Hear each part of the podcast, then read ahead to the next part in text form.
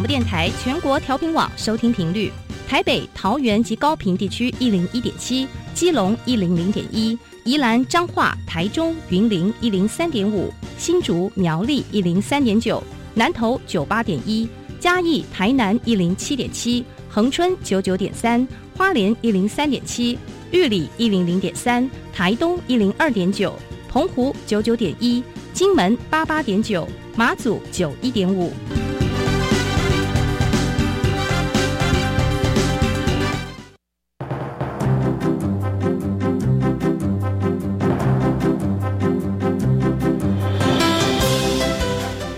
教育要怎么做才能使孩子面对未来的社会呢？当我们期待孩子改变的同时，也期待教师的教学方法跟着改变，家长的观念也一起改变，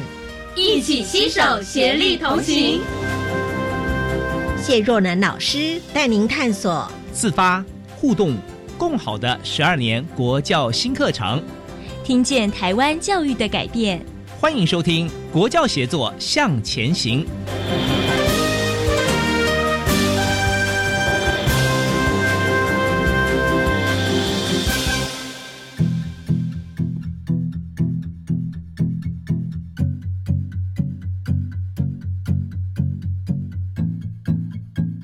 Hello，欢迎听众朋友在礼拜三的晚上一起来收听《国教协作向前行》。在上次的节目当中呢，我们针对多元选修的相关课程内容，为听众朋友做了非常丰富的呃介绍和说明。那么今天节目当中呢，我们将针对自主学习多元发展这样的一个议题来跟听众朋友分享。邀请到的是远自花莲来到我们台北录音室。花莲县立华人国中的三位来宾，第一位是梁仲志校长，校长你好，主持人好，各位听众朋友大家好。是第二位来宾呢，是我们的教务主任蒋佳佳主任，主任你好啊，主持人好，各位来宾大家好。是第三位呢，是我们的专任老师，也是我们阅读推动的老师张瑜珍老师，老师你好，主持人好，各位听众大家好。是远从花莲来到我们这里。是我们的华人国中是在吉安乡，对吗？是哇，稍微为大家介绍一下。介绍一下，好，各位听众朋友，大家好，我们是来自花莲县吉安乡的华人国中团队。是好，我是校长梁仲志。是在这边先跟大家介绍一下我们这所小而美的学校。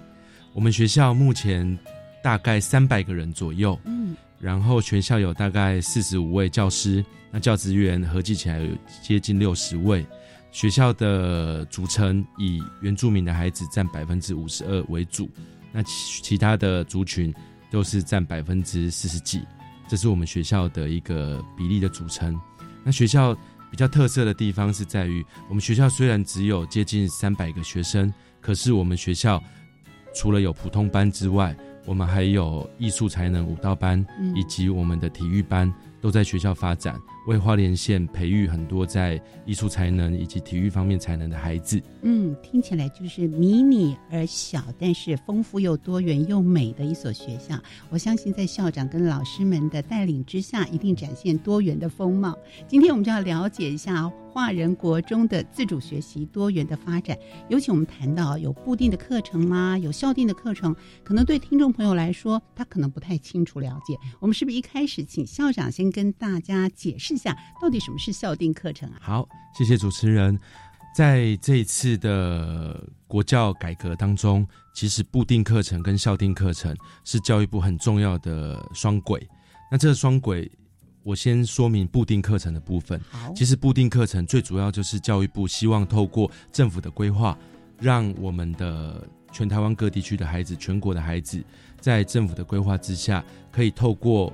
固定课程。各领域正常的实施之后，达到一个教育水平的一个基本能力。嗯，这个是国家政策方面希望达到的目标。是，另外一轨就是所谓的校定课程。那这个校定课程呢，顾名思义，就是由学校大家讨论出来所定定的课程，就叫做校定课程。嗯哼，这个校定课程最主要的一个精神，就是希望学校透过校定课程的设计。让孩子们可以达到发挥自己的潜能，达到发挥多元智能以及发展学校特色最主要的目标，就是在校定课程这边。所以，基本上全台湾的学校，不管你从北到南，由西到东，固定课程都是长得一个样子，嗯，都是由教育部核定的厂商版本去出版书，学校的老师选书，这样子来进行。那校定课程的差异就很大，因为校定课程必须要每个学校透过每个学校自己的教师去发展出来的一个课程，所以面貌就会不一样。那面貌不一样，代表的就是特色会不一样，以及带给孩子的能力会有所不同。嗯，所以这个就是校定课程最主要的一个核心的目标，就是希望透过每个学校校学校自己发展的校定课程，带给孩子在未来课程上的一些改变。嗯，好，这是我们有关于学校的校定课程的部分。那至于贵校来说，是怎么样来规划校定课程？它的核心主轴又是什么呢？这个部分我们请佳佳主任来跟听众朋友说明喽。嗯，好，那我先来说明一下，陈如校长刚刚所说的校定课程呢，主要是在发现孩子的多元智能，哈，让孩子去发挥他的潜能，然后更透过我们学校。各个学校不同的特色，来发展出属于该校的一个特色的课程。那这个部分呢，我觉得这个是我们一零八课纲呢，哈，给各个学校很大的一个弹性跟空间。那正好可以让像我们华人国中这种小而美的学校，然后孩子呢又有很多呃多元的这样的一个能力的呃学校来做一个很好的发挥哦。那我们在规划校定课程的时候。基本上我们的流程是这样子的：先以教务处为主，哈，组成一个核心的校定课程的核心团队，然后呢，再由这个核心团队呢，我们来招募一些真的很愿意一起主动的来做校定课程规划的人。然后这个组织呢成立了之后呢，我们就大家定期的啊来。讨论在我们进行呃实施校定课程之前，我们已经花了很多时间来讨论我们的孩子需要什么样的课程。因为弹性课程就是个特色课程，还有这个所谓的校定课程哦，它其实就是希望说我们可以来补足啊我们孩子不足的能力。那像呃画人的孩子呢，哈，每一个都很单纯、很可爱，但是相对的，他们的刺激文化刺激也比较少。所以在学习上面呢，他们也有很多的无助感，再加上华人有百分之七十五的弱势家庭的背景，嗯，这个意味着我们的孩子学校对孩子来说是唯一的一个学习的场域。是，如果学校没有教会孩子能力，基本上他们没有其他的途径可以再去学习了。所以。因为这样子，我们感觉我们的责任非常的重大，所以在排校定课程的时候，我们先去评估孩子缺乏什么样的能力，然后我们再设计课程来补足补足孩子所欠缺的能力哈。那我们这样子坐下来，核心小组坐下来讨论之后，发现我们的孩子缺乏的是阅读的能力，嗯，最基础的阅读能力。是对他如何读懂。嗯，哦，他如何读懂这个文本里面啊，或者是这个文章里面所要表达的意义？还有，我们的孩子也缺乏思辨的能力以及发表的能力。啊，我们的孩子呢，很单纯，很少有机会可以这个呃侃侃而谈。那所以他们比较欠缺的是一个发表自己想法的课程。基于这两点，我们就设计了。好，可以让他们在课程当中呢，哈，补足这些能力的课程，那就是阅读米其林的课程以及小论文万花筒的课程。嗯，那阅读米其林呢，最主要是透过一些阅读策略的介入，让孩子学会阅读。嗯哼，因为我们相信，孩子学会阅读之后，他可以透过阅读。来去学更多他想学的东西，进而养成一个主动学习跟终身学习的孩子。那第二个就是我们的孩子缺乏探究的能力。那这个探究的能力是我们在新课纲里面最重要的能力哈，就是说孩子呃他们需要去未来他们需要有那个能力去面对自己的问题跟解决自己的问题。那我们就是透过校定课程这个小论文啊，小论文万花筒的课程，让他们透过实作哦，让他们透过呃讨论，让他们透过发表来养成，来达到我们希望他们主动学习以及可以。发表的这样子的能力，所以目前呢，我们是以阅读课程以及探究课程这两门课程为我们校定课程的主轴。嗯然后我们把这些课程呢，哈，那像我们的阅读课程，我们是根据哈教育部的图书馆资讯啊，这个呃图书馆的呃，我们是透过这个图书馆资讯利用教育的这个课程纲要为主轴，然后里面包含了阅读素养。包含了图书馆资讯利用以及资讯素养的这样的课程，所以我们是透过这个课纲，因为我们还是要有所本，然后要以课纲为主，然后我们以课纲为主轴来编我们孩子适合的课程，然后这这两门课程呢，最主要我们都是希望孩子能够真正的达到。呃，课纲最终的目的，所以有关于这样的一个主轴课程的设计安排，还有运作的方式，我们是不是可以举个例子？比方说，呃，七年级进来的时候，以这样的一个主轴安排，我们怎么样来帮助他们能够体会到校长老师们是这么的用心为他们设计课程呢？主任啊，是的，呃，七年级进来的时候，我们会帮孩子先做一件事，就是帮所有的新生，好。呃，申请一个全国公共资讯图书馆的账号，让孩子每一个人都知很清楚的知道，当我想要学习任何一个知识也好，想当我想要知道任何的问题的时候，我有很多的管道可以得到这样的讯息跟答案。嗯，所以我们会帮孩子申请，然后再来呢，我们会跟孩子在课程上面来讲，比如说阅读课程。我们会透过我们的呃教师共备的社群，好来进行这个我们教材的一个编写，嗯。啊，那在课堂上我们会去操作。啊，当然我们会跟孩子去解释，因为国中的校定的课程跟国小其实有很大的不一样，所以孩子会很好奇说为什么我们要上这个，嗯哼。啊，所以我们会用一堂课的时间跟孩子解释为什么我们会把这两门课。啊，当做我们学校的特色课程，而这两门课程又是想要让孩子们学会什么样的能力？嗯，啊，所以在这样的一个呃操作的过程当中呢，当然老师必须要花很多的时间。包含在编写教材的部分，因为像阅读的课程，它其实是有所本的，但是我们的小论文课程呢，是必须要我们老师来发想，我们要根据孩子真实的需求来想，我们要怎么样子教他，用什么方式教他，才能够让他到达我们想要到的那个教学的目标。比方说，小论文的课程的设计是以主题式的方式吗？小论文的课程设计，它是一个探究式的一个主题式的课程，没有错。嗯，我们会先呃，在七年级的时候，我们会先让孩子学会什么叫论文的探究。嗯，然后我们会开始在课程的设计上面呢，来设计一些，比如说我们要让孩子学会什么叫问题意识，你要如何去在生活当中去培养出你的问题意识，然后。当你在生活当中你遇到了问题，遇到了困难，你可以自己来解决它，或者自己来找资料。所以，我们的除了培养问问题意识之外，我们就开始我们让孩我们学教孩子很多，你可以找到讯息，或者你可以解决自己问题的方法，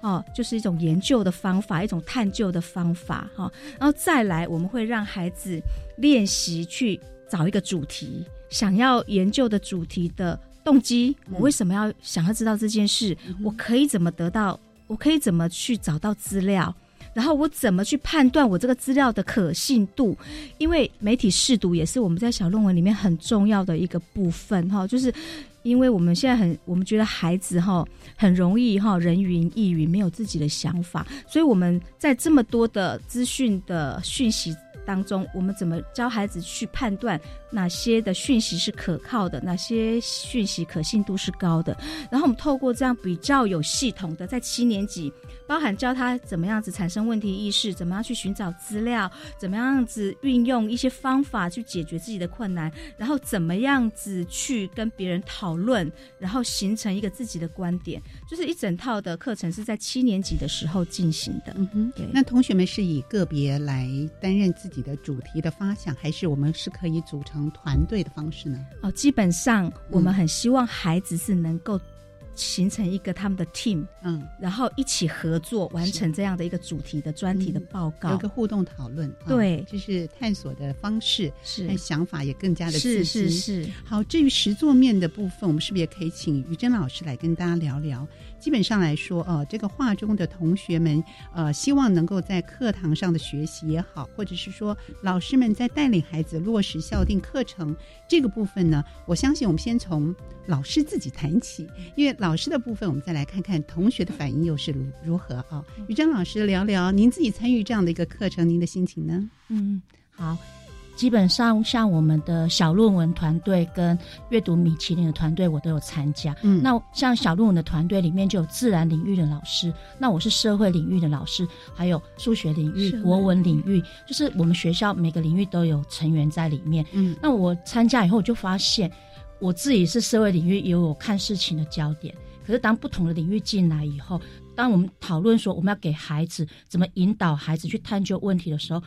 哎，有很多。我以前从来没有思考过的面向就进来了，其实我会很压抑。那也因为透过这种集思广益的方式，我就发现单打独斗绝对不可能去做小点课程。嗯，然后一定要透过集体的动力，才有可能你去发现你的思考的原来的窠臼在哪边。然后我觉得那个对自己的成长蛮多的。还有一个集体的动力，就是在。当我们讨论课程的时候，你不是一个人，而是全部的我们的课程进行到一半，我们做滚动式的修改。那比方说，今天这堂课我先上了，那我们就会在赖群组上面说：“哎，我今天上课，我们前面安排那个东西很卡，可能要改成怎么样？”然后大家就会赖群组上面一直在做修改。那我会觉得，哎，那这个校定课程就变得非常的有趣，因为每次设计的那个课程就是。我们的方式有基本两个，第一个一定要是引导孩子思考的教学流程，第二个一定要让孩子发表自己的意见。那我们就会去讨论我们怎么样让这两件事情在一堂课里面发生。那这里面会有很多比较细节的操作。那我们每一个也许每个老师操作的方法有点不太一样，那就可以分享。哎，你你用什么方法去做的时候，会照顾到比较弱势的孩子，嗯，让他。是在一个安全的环境里面，他愿意尝试去练习。因为我们的孩子百分之七十五都是蛮弱势，且对他们而言，跟别人合作，甚至要把自己的想法怎么样练习说出来，那是一个非常。难的桥段，尤其是不要怕人家笑。我自己的提问呢，有的人担心哦，他可能问了一个笨的问题，所以呢，往往在这样的一个互动跟讨论的过程里面，能够激发我们的孩子。所以一开始采取这样的一个模式来课程进行的时候，那现在你没有发现孩子们的转变又是什么呢？哇，现在哈，我我教了总共教了五个班级的小论文，然后有像那七年级的孩子，我我记得。第一堂课、第二堂课，他们都是那那种非常非常害羞的。可是我就有发现，有蛮多害羞的孩子是受到同一组员的鼓励。就我觉得我们这个课堂很棒，并不是老师在鼓励孩子，而是在同组内部他们会有那种团体动力。那有些孩子，但是我觉得老师要去经营，就是让那个环境是，哎，告诉大家。这个课我们从来大家都没有上过，然后呢，有的人很擅长什么事情，有的人不擅长什么事情，那每一个人都有机会变得很厉害，只要经过练习。那我就发现那个团体动力出来以后，有很多害羞的孩子，经过一个学期，到了像我们最最近这几次要上台报告，我觉得他们都是那种自信满满，然后甚至于我觉得孩子很勇敢跟突破自己，然后他们的勇敢跟突破自己其实。都超过大人，但是小孩的弹性很大。嗯，我觉得小孩只要让他知道说他是可以跳跃的，然后他是可以进步的。我觉得永远不要给孩子做简单的事情，而是要让他是有挑战性的。那小孩子越过那个挑战以后，他会他的跳跃会非常的快速，嗯对，所以。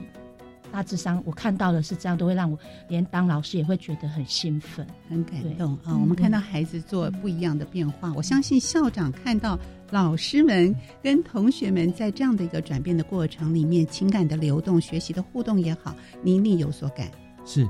其实我们在回到一开始，我们为什么要进行校定课程的设计？嗯，因为校定课程的设计，我们学校在。前导学校的阶段，其实我们华人国中就加入花莲县的前导学校。我们已经提早其他学校进行资源的盘点，包括说人力物力，以及学校老师的优势，以及学校老师的可以层重做的层次，嗯，可以到底在哪一个面向？然后呢，我们盘点完之后，发现说孩子们需要符。设计出来的课程需要符合我们自己学校的课程愿景。我在这边也说明一下学校的课程愿景。学校的课程愿景是画中米其林，未来任我行。为什么？我们希望说学校就像是一个米其林餐厅，孩子进到我们学校之后，可以透过我刚刚前面提到的固定套餐，奠定他的基本的养分，就是基本的学历，还有我们学校的。特色套餐，我们的私房套餐是什么？我们学校的私房套餐，我们最后讨论出来就是这两门校定课程，就是我们的阅读米其林以及小论文万花筒。我们讨论过后，认为这两门课绝对可以让我们的孩子得到特殊的养分，嗯，会长得跟他原本的样子会不一样，也符合我们的期待。那刚刚透过我们主任跟老师的一个解说之后，可以理解孩子们现在在课堂上有不同的风貌产生，这个的确就是达到我们当初设定校定课程，我们想这样子来操作，最主要的目标阶段性都有达成，是能够让画中成为米其林。未来任我行，所以借由这两个校定的特色的课程，呃，包含了我们刚刚说阅读米其林还小论文的万花筒。那么，到底他们在实际的呃课程的执行层面，会不会遇到一些困难？还有哪些呃可以值得提供给听众朋友参考的呢？我们待会回到节目当中，我们再请今天三位来宾来跟听众朋友分享。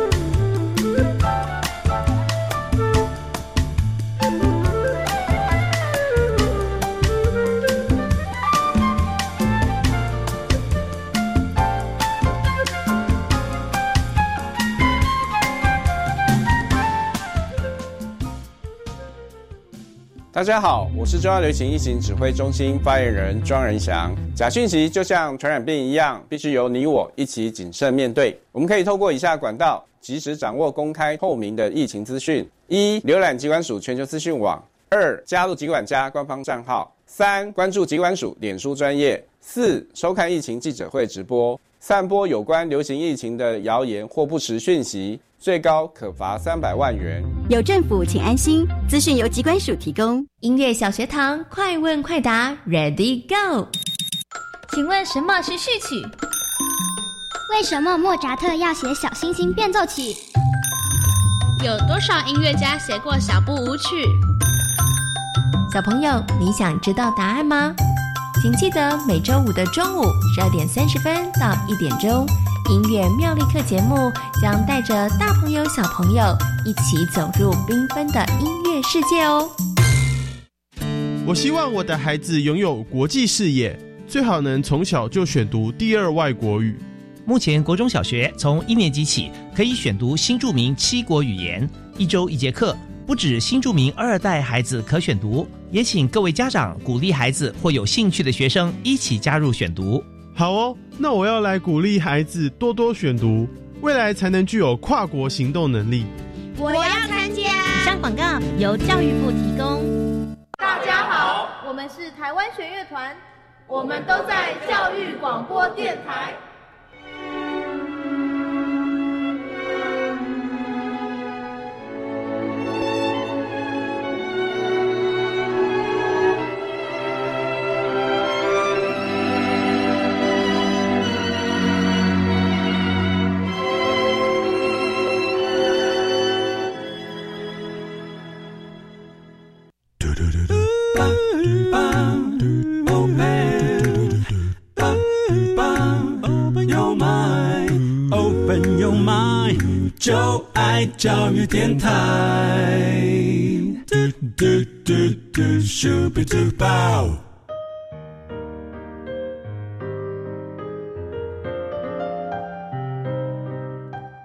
欢迎听众朋友收听教育广播电台国教协作向前行。今天节目当中，我们邀请三位来宾，都是来自于花莲县吉安乡的华人国中。梁仲志校长，还有教务主任蒋佳佳主任，以及专任老师张瑜珍三位老师。校长在节目中来跟听众朋友分享，我们今天谈到的主题就是华人国中的校定课程。当校定课程是什么？那规划的主轴还有如何的运作？我们看到老师的转变，看到同学们经过老师的带领之后，他们的人生有些不一样的提升和转变。这中间所有的一切都是大家要一起共同努力的。那执行的过程呢，一定有苦有乐，有它的困难、成就感的一面，是让老师们。这个动机跟呃我们的心力热情是源源不断的。主任是不是跟大家分享一下，在这个过程里面我们遇到的挑战和困难呢？好的，一个新的教育政策要推动，原本就不是那么容易。那本校在推动校定课程的过程当中也一样，老师们会非常的害怕改变，尤其是在国中。我们有着会考的压力，把这么多的结束去上校定课程，那会不会影响到孩子原来正常的学习？最担心的是会不会影响到他们的成绩呢？哦，但是这个部分呢，我觉得校长也做得很好，就是我们营造一个很安全的一个环境，让老师知道说，我们只要做一点点的改变，我们的结果就会大大的不同。那所以在这推动的过程当中，困难是有的。哦，大家都害怕走出舒适圈，老师也不例外。哦，那所以说，在这过程当中，我发现到说，第一个时间就是一个很大的困难，因为我们必须要在这个校定课程的推动过程当中，我们必须要先做好各项的准备，包含的教学方法、你的教材。那这些其实都是需要花时间的，所以你们的教材也是完全自编喽？对，嗯，我们的校定课程因为要符应我们自己孩子的需求，所以呢，我们必须要透过我们的教师共备的社群来自编这个教材。嗯哼，呃，所以我们每一个社群都必须一个礼拜要花一个下午的时间来社群来进行共备讨论，来分享。呃，困难点或者是哪一些点是学生跨不过去的，那我们可能就要再调整我们的内容好，我们必须不断的在做滚动式的修正，所以变成说，对于一个客户其实很多，或者是行政业务很繁忙的一个老师来说，要在另外每个礼拜抽出一个下午的时间来讨论，这个时间上要大家都一起聚在一起，确实是有它执行上的难度哦。可是到现在，当大家看到有一些成果之后，大家开始变得很期待那一天的来临。虽然要花时间，但是大家也都愿意，因为我们看到了孩子的改变。哦，那还有一个困难点就是师资，因为像小论文这一门课，基本上教育师资的培育系统并没有培育小论文这样子的专业的师资，但是这个是每个老师都需要具备的能力，所以我们也是透过教师共备社群。不断的增能，不断的阅读，不断的讨论，然后呢，自编出我们需要的一个授课的教材。学校里面现有的师资原本并不具有这样的能力的，但是我们透过这样的共备的社群，靠着大家一起努力。那我想说，师资的部分呢，大家都是一起共学。一起努力的哈，说真的，没有一个人是说，一个老师是说，哎，我以前就是专门研究这个论文探究的，什么没有这样子的，所以变成说，我们大家一起学习的过程当中，反而学到更多。所以当时觉得是困难点的，其实现在看过起来都只是一个过程哈。那当然还有一一个部分是。呃，老师们的担心呐，哈，嗯，因为老师确实如我刚才所讲的，他们非常的担心，那这样下去到底会不会有效果呢？啊，因为国中老师他还是会很担心，说我的孩子，我还是希望他在学历检呃学历这个教育会考的时候可以考一个好成绩啊，哈。那事实上，我们这几年，因为刚才校长有说，我们是前导学校，我们就是比一。比课纲上路之前更早，我们就在实施这个新课纲的可行性。那这样子几年下来，其实好老师呢已经放下他们的担心了，因为他们发现，竟然透过了阅读课跟小论文课，把我原先可能要要觉得说我我应该要教会孩子的东西，哎。论文课还有阅读课，老师都上过了，所以在我的课堂上，孩子很容易就进入到状况里面。所以它是一个相辅相成的，对，它绝对是相辅相成的。这一点是我们在规划校定课程的时候就已经先预想到的。我们的校定课程绝对不是跟我们的呃固定课程是背道而驰的，绝对是一起的。啊，只是说我们很希望说，透过校定课程可以发展出，呃，可以找出孩子的优势能力啦，好，还有他潜在的特质。这样子对，原来看起来要多花时间，要老师们负担加重，可是现在看起来，呃，快不一定是能够达到我们要走的目标，反而是一步一步踏实的去做，衔接起孩子这个能力，给孩子信心，给孩子希望才是最重要的。于珍老师是不是可以跟大家举个例子，就说我们针对这个阅读米其林或者是小论文的万花筒课程，你们相关的进行的方式，是不是举一两个例子？你在课堂上。老师自己的准备跟看到孩子的转变是什么？那我举一个例子，像譬如说，我们媒体试读的课的时候，我们丢一个假讯息给他，然后让孩子判断这个讯息。是真的吗？那小孩子他就必须要学会，他要从哪个面向？他在网络上其实有一些网站是可以去 check 很多人对一个在这个领域学有专精的人出来为这个假讯息去回答问题。像像我们的孩子是有一个问题出来的时候，他会思维去 check 这是真的吗？嗯，我觉得就让孩子有那个操作的过程，而不是。但是我们事前一定会让他有练习的例子。然后接下来，他可以自己去探索。像这样子，这个课程设计也是我们几个老师我们在讨论的时候，我们就是不要直接给孩子答案，然后训练孩子他是可以自己去寻找答案的。我觉得每一个单元，我们大概一个学期会有六个单元，每个单元的设计就是用这样的模式。听起来，它又能够跟我们的生活情境相结合，这也就达到我们一零八课刚刚讲的素养导向教学一个很重要的元素之一。那针对这个部分来讲呢？呃，我相信成为课程的领导人，或者是我们学校校长的呃位置来说，对于学校老师的共识的凝聚，如何能够把我们的计划校定课程推广的又能够活泼，又能够深入人心，而且老师跟孩子都有所自信和成就感，这个部分请校长跟大家说明一下好吗？好，有关于这个部分，我这边做一下补充说明。学校的校定课程的落实，当然校长的角色。很重要，因为在物力资源还有人力资源协助，嗯，绝对是要花一些功夫在物力资源的部分。我们的校定课程会大量的时间使用到我们的 Chromebook，嗯，不是桌上型电脑，就是孩子必须要有行动载具，嗯哼进行课堂之间的学习。因为我们的上课的空间不仅仅只在教室里面，有可能在图书馆，有可能在户外，有可能在那个活水书库等等，都有可能进行这些课程。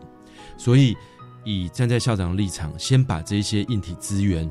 先把它完整，让老师们实际上面我们在执行课程的时候是有很便利的工具，可以带着学生做体验。嗯孩子们也可以透过工具，透过这样的行动载具来做学习，而且可以储存相关的资料。这个部分都是一个非常好的一个前半部的一个建制。那再过来是人力的部分，因为人力的部分在以学校来讲，学校的组成当然是以教师为主，怎么样去降低老师们对新课纲以及校定课程的抗拒？嗯，这个部分除了校长之外，核心团队以及领域的老师，大家其实都有责任。那校长的责任就是让大家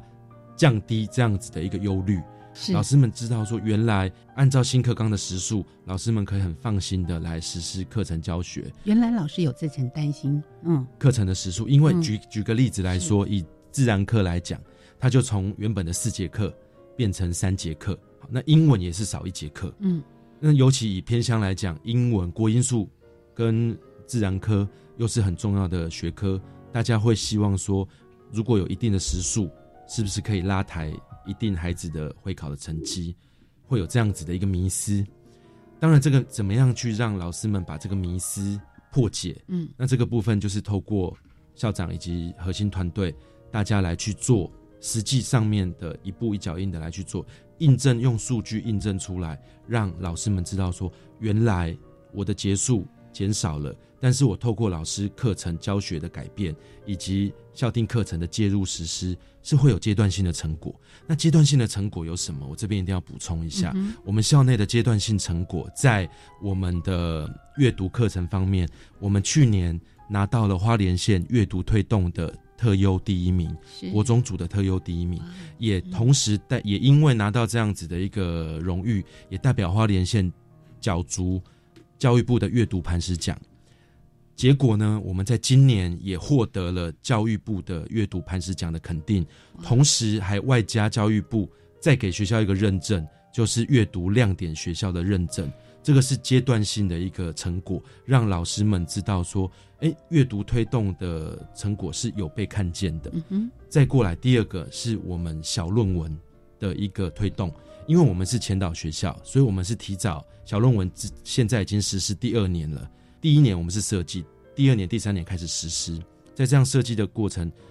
当中，以及实施的过程当中，可以很明显的可以看得到，孩子们自主性的组队参加小论文比赛的人数增加了，得奖的比率也增加了。主动愿意参加、主动愿意加入指导孩子的老师也增加了，这个是阶段性的成果。那我相信老师们在过程当中，当然过程当中一定会碰到不同的挑战跟困难，可是你阶段性的有一些成果出现，老师们会觉得说这个方向是对的。嗯再过来，我们学校是花莲县最年轻的学校，成立到现在只有二十年。我们以往都没有满级分的孩子出现在会考成绩里面，但是这两年，嗯我们学校已经连续两年都有出现五 A 以上的考生，而且是在没有补习的情况之下，嗯哼，有这样子的成绩。那老师们大家推论有这样子的成绩，就是奠定于这些孩子都有大量阅读的一个基础。透过大量阅读的基础，再加上学校给予的校定课程的协助，孩子们会在会考上的成绩有好的表现，是跟课程时数减少是不会有冲突的。所以老师自然而然看到这些各方面的一个亮点，嗯以及阶段性的成果，嗯老师就会去慢慢的接受说，校定课程的介入可以让孩孩子们的学历提升，老师们就会放心。是我们听到校长为我们解说和分析啊，在不同的阶段采用不同的方式，同时看到了孩子最需要的到底是什么，然后坚持我们的校定课程是朝着这两大主轴的方向去实施。所以在这过程里面呢，我们不断的看到了。老师在里面互相交流沟通，呃，老师的学习能力也增加，孩子们学习能力也增加。我觉得在这样的一个流动的过程里面，一定看到很多的感人的故事。主任是不是要跟听众朋友分享？您来说说老师的部分。除了我们现场的于真老师之外，你也看到其他老师，也许心理上可能有一点点的，哎，这到底要做什么？到后来完全改变，像我们校长说的这样的一个情况。好，呃，事实上呢，在推动的过程当中，我确实看到很多老师的改变。当然，我们不能说老师是不愿意动的，老师其实是找不到方法。所以，我们我在这呃校定课程实施的这两年当中，其实我看到很多老师，他们让我很感动的地方，就是也许他一开始他对于呃他自己的课堂呢，他是很焦虑的啊，但是。如果我们带着他一起说：“哎，老师，我们这一个群组，我们有我们有讨论出一个方法，还不错，你要不要跟着我们一起做看看？”那老师他也会觉得说：“哎，我反正我自己找不到方法，那我就试着做看看好了。”所以在这个过程当中，其实我看到很多老师哦，他们慢慢的在松动，他们在慢慢的松动。当然，所有所谓的校定课程哦，呃，我们在课校定课程的共备群组上，我经常的跟老师说。你教的快，啊，不一定有成效。你教完了，不见得教懂了。还有，我们要摆脱我们以前的那种讲述式的方式。老师都好焦虑哦。呃，我问了你一个问题，我都等了，学生都还没思考呢，我就赶快跟你讲答案了，或者换下一个人回答。其实我们要足够，我们要等待，我们要给孩子足够的时间去思考、去讨论，然后去回答、去表达他的想法。所以。我觉得我在课堂上看到的风景，在校定课程的呃课堂上看到的是，老师很期待上校定课程的课，学生也很期待。因为什么？因为我们在校定课程的课程上面，我们是允许孩子去发想的，允许孩子去天马行空去表达自己的想法。然后我也跟老师们说，我们不要给孩子设限，嗯，好，我们不要去限制了孩子的想象力。在课堂上，我们给孩子。把发语权还给孩子，我们老师少讲，我们老师只要搭那个音架跟引导就好了，把最多的时间留给孩子去讨论、去讲话。然后，所以我看到很多老师的投入，包含呃，我们学校也有比例蛮高的代理老师，我们的代理老师非常的优秀。啊，因为他们年轻、有活力、有热情，也愿意找方法。那同样的，我们的资深老师被这一群代理老师感动了、融化了，慢慢的，哎，慢慢的就跟着大家一起做。其实，所以整个的说起来，画中的老师真的非常的好。嗯，他们呢，呃，从也是一个很陌生的。啊，很陌生的课程，慢慢的大家一起投入，一点一滴的投入，哎，看到慢慢的松动。是，当然到目前为止，我们还是遇到很多的困难，但是我们相信，我们可以用我们一起，大家一起集思广益，把这些困难呢，把这些困难把它解决掉，或者是呃，让它转化，让一个更有效的方法，哈，让减轻老师的一个教学的焦虑。这样是我们听到画中老师的好，一定要借由校长跟听众朋友分享，让所有的家长。都能够安心。校长，嗯，谢谢主持人。其实画中的校定课程的实施，嗯，真的造成学校的一个教学的面貌的改变。嗯，尤其我们的家长端，其实也是很支持我们学校的一个课程的改革。那这个课程改革，现在阶段性的老师们知道说，我们的孩子是可以透过校定课程的介入。可以有更进一步的成长，现在老师们渐渐放心，所以现在我们更进一步的要做的事情，就是除了校定课程的持续的实施、滚动性的修正之外，还有跨领域课程的一个讨论。嗯，这个是我们接下来持续要进行的一个课程的目标。因为我们的校定课程刚刚讲到阅读米其林跟小论文万花筒这两门课程，我们有课程计划。可是这个课程计划接下来如果要再跟我们学校里面横向联系，跟不同的固定课程的领域，比如说国音、宿舍制这些课程的领域，再来结合的时候，一定又会有不同的课程的风貌。对，那一定有不同的课程的风貌，大家就可以知道说，我们的自编教材会有一点零，会有二点零，会有三点零，一直一直下去。嗯，那这个不断的变更风貌的。这样子的一个自编教材，这个部分对学校来讲就是一个最重要的资产。是，我觉得这个部分透过校定课程，把这样子最重要的一个教学的资产留在学校，我觉得这个就是画中接下来会行硕在不管在花莲还是在全台湾来讲，都会是非常有特色的、极具特色的一所阅读或小论文的学校，因为这所这个学校里面长出来的课程风貌。是由老师们为学生设想而长出来的风貌，绝对不可能是被替代或者是取代的。我想说，这个是最主要、最重要的一个价值所在。是，我们也希望借着这样的一个校定课程的设计，能够让我们的孩子们长出他们自己的力量和能力。我们今天也非常感谢三位来宾在节目中的分享，谢谢大家。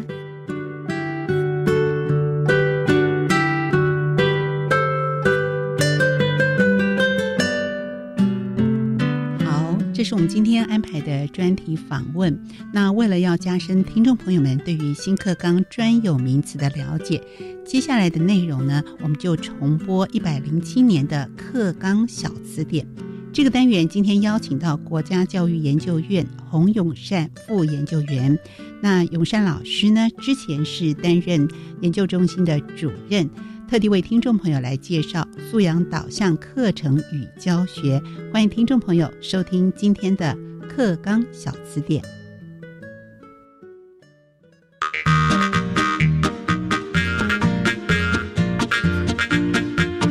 一起来听课纲小词典。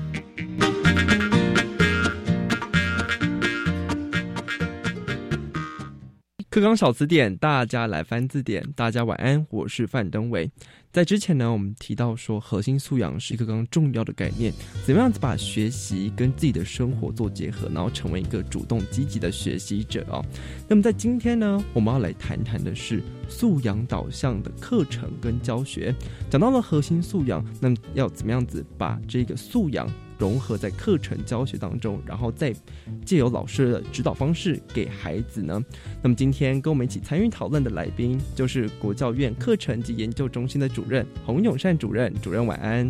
各位听众大家晚安。好。那么，在这个访谈开始之前呢，我们来现在讲个故事：素养导向教学到底是什么呢？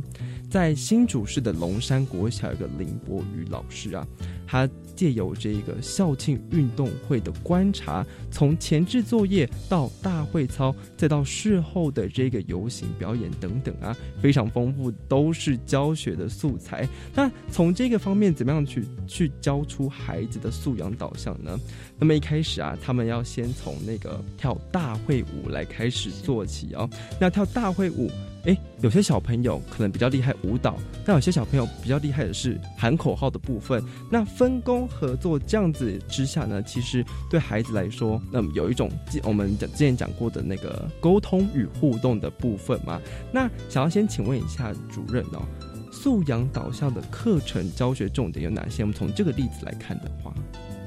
素养导向呢，其实很重要嘛，就是有素养，但是呢，要能够导向素养。嗯，我们刚刚在上一集有谈到核心素养，它是整合知识、能力跟态度。对。那么在整合的过程当中，他强调的第一个原则就是，我们如果在呢课程的设计，还有在教学的一个设计跟实施，能够关照到完整的学习，它包含到呢有知识，嗯，而且有能力跟有态度。那这边的能力当然也包含到呢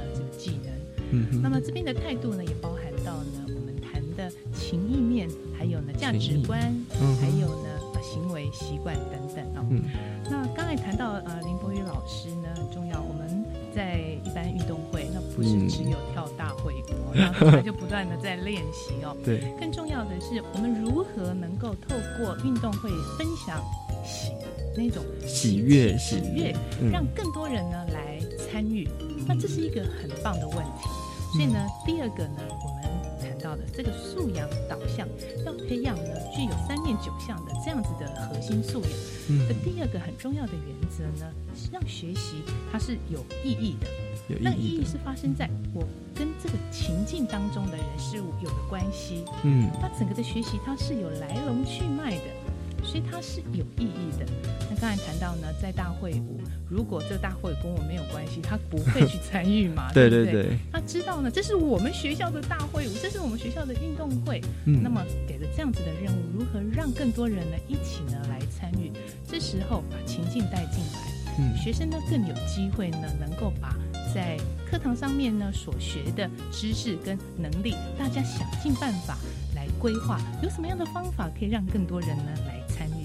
那第三个呢，非常重要的一个呢原则呢，就是在整个的课程的设计或者在教学的实施呢，很重视呢，不是只有给鱼，要给钓竿，嗯。就是要学会教孩子怎么会钓鱼，对对对，学会学习，这太重要了。因为呢，不是只有呢告诉你说这是什么，如何跳舞，更重要的是，因为我们遇到这样的问题，那有什么样的方法可以来解决？因此呢，整个的学习的方法跟策略呢，在素养导向的呢课程跟教学呢是非常强调。那不是只有看结果，对更重要的，你看哦，学生他从开始发想，嗯直到呢最后他呢完成了运动会的大会舞，这个历程是可以看得到呢整个呢成长跟变化的。对，那努力过程很重要，非常非常的重要。嗯那又唯有这样子呢，才会导向第四个很重要的基本原则，嗯它内化变成自己成长的养分。嗯对它在不同的学习情境、不同的生活情境，